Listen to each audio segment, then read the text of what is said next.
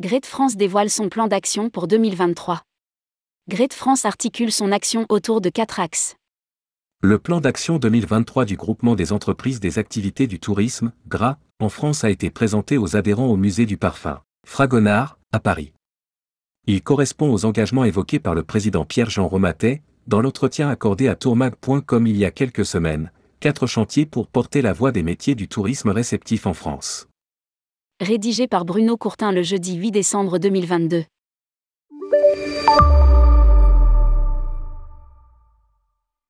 Le plan d'action 2023 de Gras France s'articule autour de quatre grands axes qui se complètent et qui doivent contribuer à ce que l'activité réceptive en France, dans toutes ses composantes, soit, d'une part, mieux reconnue, d'autre part, productive d'une plus grande valeur ajoutée. Il est indéniable que l'accueil des touristes sur le territoire national, les visiteurs internationaux mais de plus en plus les clients nationaux, est essentiellement le fait d'une multitude de petites entreprises qui ont du mal à faire entendre leurs revendications.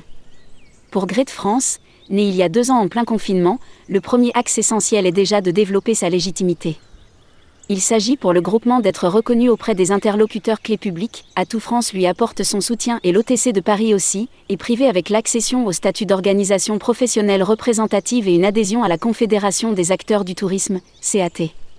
Cela passe au préalable par l'augmentation du nombre d'adhésions qui ne pourra que valider cette légitimité. Lire aussi, Gras France, nous voulons porter une voix collective auprès des institutionnels.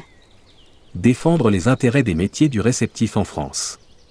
Dès lors, le second axe, celui de défendre les intérêts des secteurs d'activité touristique pourra se mettre en œuvre sur plusieurs thématiques réclamées par sondage auprès des adhérents, notamment l'harmonisation des taux de TVA à 10% pour les opérateurs du tourisme et agences de voyage réceptifs qui opèrent leurs services sur le sol français, l'obtention auprès de l'APST une contre-garantie financière adaptée pour les réceptifs et l'établissement de relations équilibrées avec les OTA, la lutte contre la concurrence déloyale des sociétés vendant la France depuis l'étranger, l'abolition de la parité tarifaire au niveau européen, la poursuite du rôle de facilitateur pour l'accès aux aides publiques.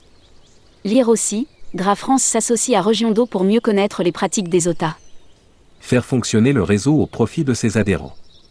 Le troisième axe est aussi complémentaire qu'indispensable, l'animation nationale et locale du réseau de professionnels, en développant leurs interactions c'est la partie business qui passe par une représentation renforcée en région et le développement de plusieurs outils, annuaires de prestataires, webinaires.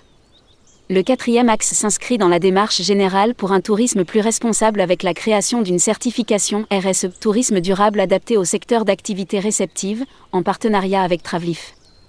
GRET a été créé il y a déjà deux ans et affirme, avec ce plan d'action, son ambition de compter parmi les organisations professionnelles de référence dans le monde du tourisme explique Pierre-Jean Romatet. Fédérer l'ensemble des activités de tourisme était indispensable. À l'heure où le tourisme prend une dimension durable et responsable, les activités offertes aux voyageurs sont en première ligne dans la recherche d'expérience et de sens. C'est un métier de service, donc d'hommes et de femmes. Nous devons donner aux acteurs tous les moyens d'améliorer leur attractivité dans leur territoire.